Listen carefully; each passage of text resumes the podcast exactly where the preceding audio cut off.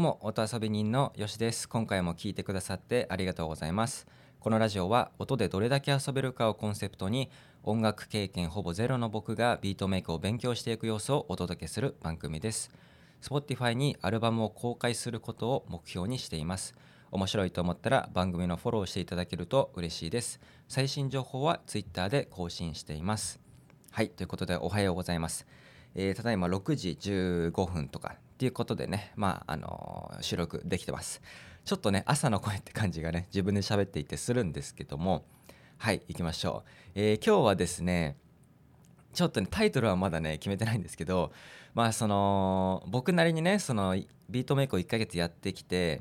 まあ、作曲っていうとちょっとあれですけど、BGM を作ってきたんですけども、まあ、8個とか。で、えっと、最近結構、理論ベースっていうかなんか理論と感覚みたいな話が結構あると思うんですよ。まあ、YouTube とかで有名な、プロデューサーの作曲術みたいな、情報ってたくさん、出ていると思うんですけども、まあ、その中で、まあ、理論派と、えま感覚派みたいな言葉があったりするんですけども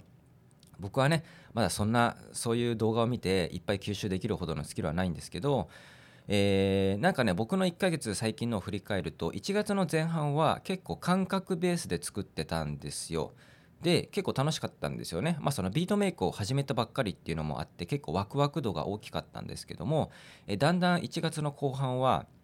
えー、あの直感ベースじゃない直感じゃないあの理論ベースになっていて、まあ、例えば、えー、直近で作った BGM、まあ、チルのねチルっぽい BGM で言うと、えーまあ、C メジャーで、まあ、その C メジャーのダイアトニックコードっていうのを、えー、ちょっと使ってやってみようかなっていう感じでやってみたりとかしたんですよ。であのまあこれってそのどっちなのか、まあ、理論なのか感覚なのかっていうどっちっていう話ではもちろんないとは思うんですよね結局バランスだとは思うんですけどまあ人によってその最初のところ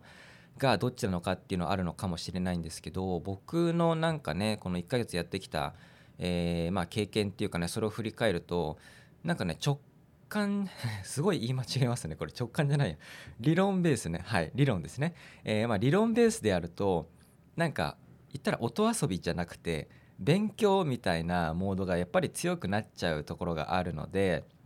こればっかりやっているとなかなかこうモチベを多分コントロールするのが難しいのかなっていう、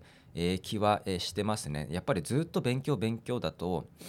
うん、まあ言ったらねつまらないみたいになりがちなのでそこはやっぱりまあ音遊びラジオっていう名前にもしているので、あの、この音遊びっていうのが言ったら感覚っていう話になると思うのでそれもやっぱりちゃんとやっていかないとあのなんかこう楽しく P あの DTM っていうのを続けられないかもなって思うようになってきましたちょっとね最近若干のねモヤモヤがまあ勉強っていうのが強くなっちゃってた自分がいたのでちょっと音遊びしようっていうふうに思ってるんですよね。でまあ振り返って思うとその1月の後半は言ったら理論ベースで作っていたんですけどその最初の頃のその直感、まあ、感覚で作っていた時って、まあ、最初は良かったんですよね。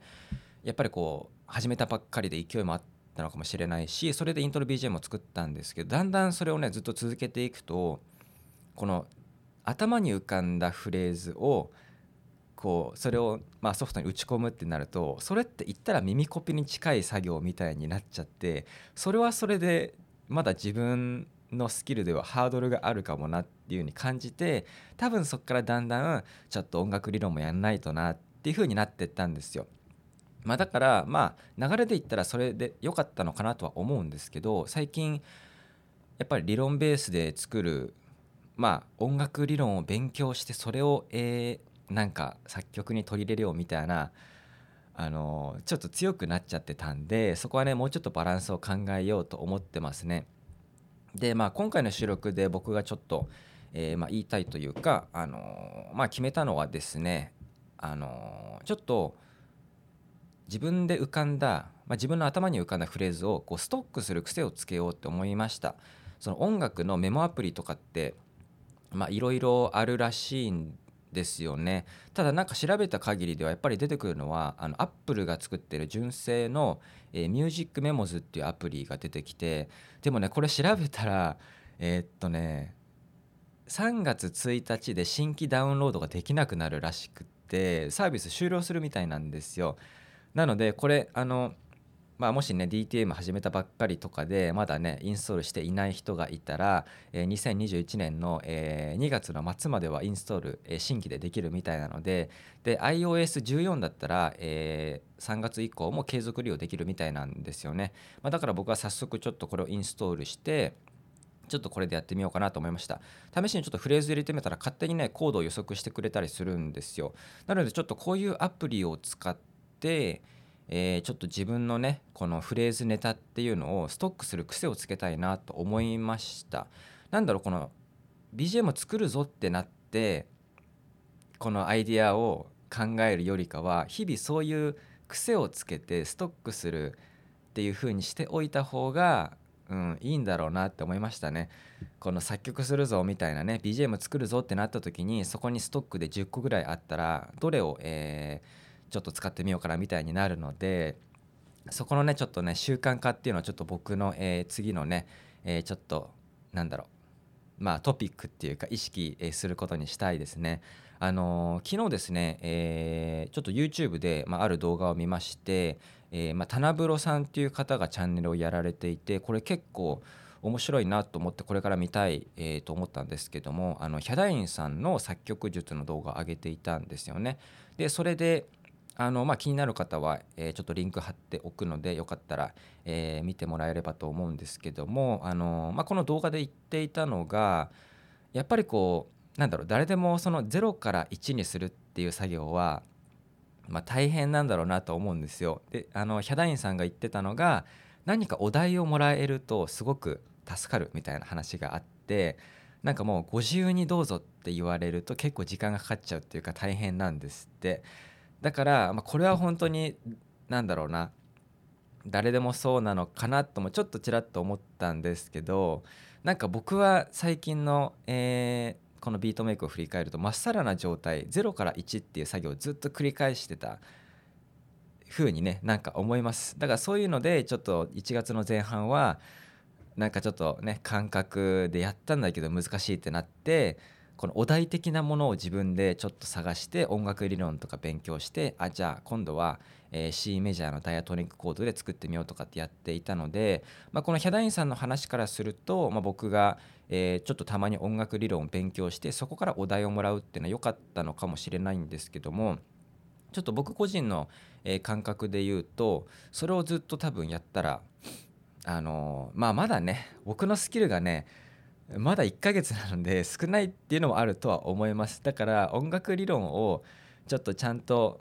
継続的に勉強するのはマストだとは思うんですけどもなんかその割合が例えば日々のビートメイク作業の半分を超えちゃったりすると勉強勉強ってなっちゃうから、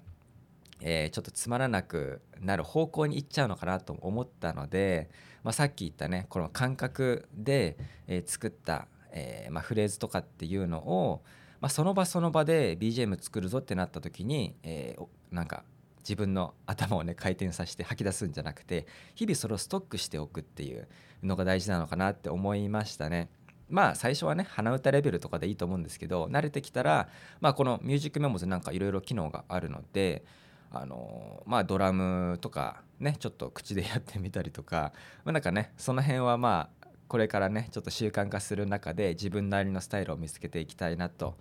えー、思いましたね。まあなんかこの作曲術って本当多分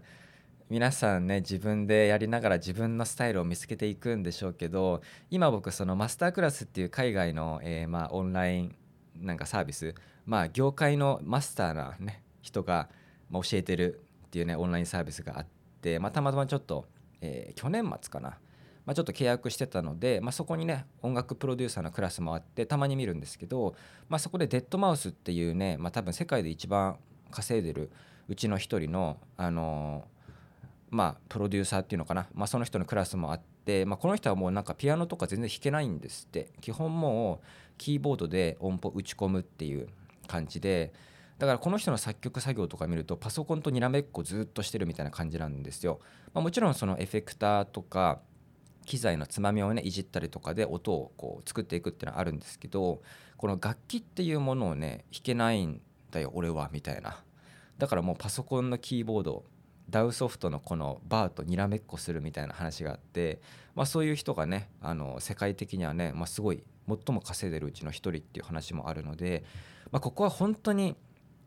もうそれぞれのスタイルを見つけるしかないのかなと思うんですけど、まあ、僕はちょっとねまだまだ、えー、始めたばっかりなので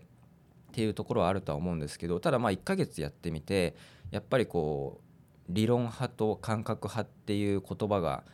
あのまああるんだなと思ったし、まあ、最近の僕で言うとちょっとこう理論に傾きすぎちゃってたからもしかしたら自分は感覚で作るっていうスタイルを磨いていった方が多分楽しくいけるのかなとでそこにね、あのもちろん音楽理論っていうものもあのものも少しずつ入れ込んでちょっとずつアップデートしていくっていう、まあ、そこのバランスがいいのかなと思いました。なんでしょうねこのバランスで言ったら音楽理論まあ毎日のこの作業の比率で言うと音楽理論を勉強する時間が例えばじゃあ3割で、えー、直感感覚でちょっと音遊びするのは7割とかそんな感じにしたいですね半分以上は音遊びにしたいと。まあ、音遊びラジオなのでそこがね最近できてないのでちょっとやろうと思いましたね。ちょっと明日はねあのもうちょ収録できればなんですけどちょっと DAW ソフトで、えー、 MIDI エフェクトっていうものを使ってこれ結構面白そうなんでちょっと明日行けそうであればその収録をしたいんですけどもはいまあそんな感じで今回は、まあ、僕のモヤモヤを吐き出したっていう感じなんですけど、えー、ま作曲術っていうのかな。その話であの直感派と感覚派ね、どっちがいいんだろうねみたいな話ですね、まあ、どっちがいいかっていうよりかはバランスなのかもしれないですけども。はい。皆さんどうでしょうか？最近始めた方ねこの辺のバランスもあると思うのでまあ人それぞれあるとは思うんですけど、まあ、直感がいいのか感覚がいいのかっていうのはあると思うので、はい、皆さんもなんか自分にとっていいバランス、まあ、もしね僕と同じぐらい、えー、本当始めたばっかりっていう方がいたらなんかそこのバランスを見つけてみてください。あのまあ、あとね、ミュージックメモズまだインストールしてない方は、これ3月過ぎちゃうとインストールできなくなるので、まあ、ちょっとね、この収録聞いて気になったって方がいたら、まあ、とりあえずインストールしておいたらいいかもしれないですね。はい、ということで今回も最後まで聞いていただいてありがとうございました。えー、面白いな、応援したいなと思ったら、えー、フォローもしくは番組の、購読をしていただけると嬉しいです。Apple Podcast で聞いてる方は面白いと思ったらレビューも書いていただけるとめちゃくちゃ嬉しいです。SNS では「ハッシュタグ音遊びラジオ」をつけて投稿いただければ喜んで探しに行きます主な最新情報は Twitter で更新中ですではでは良い一日を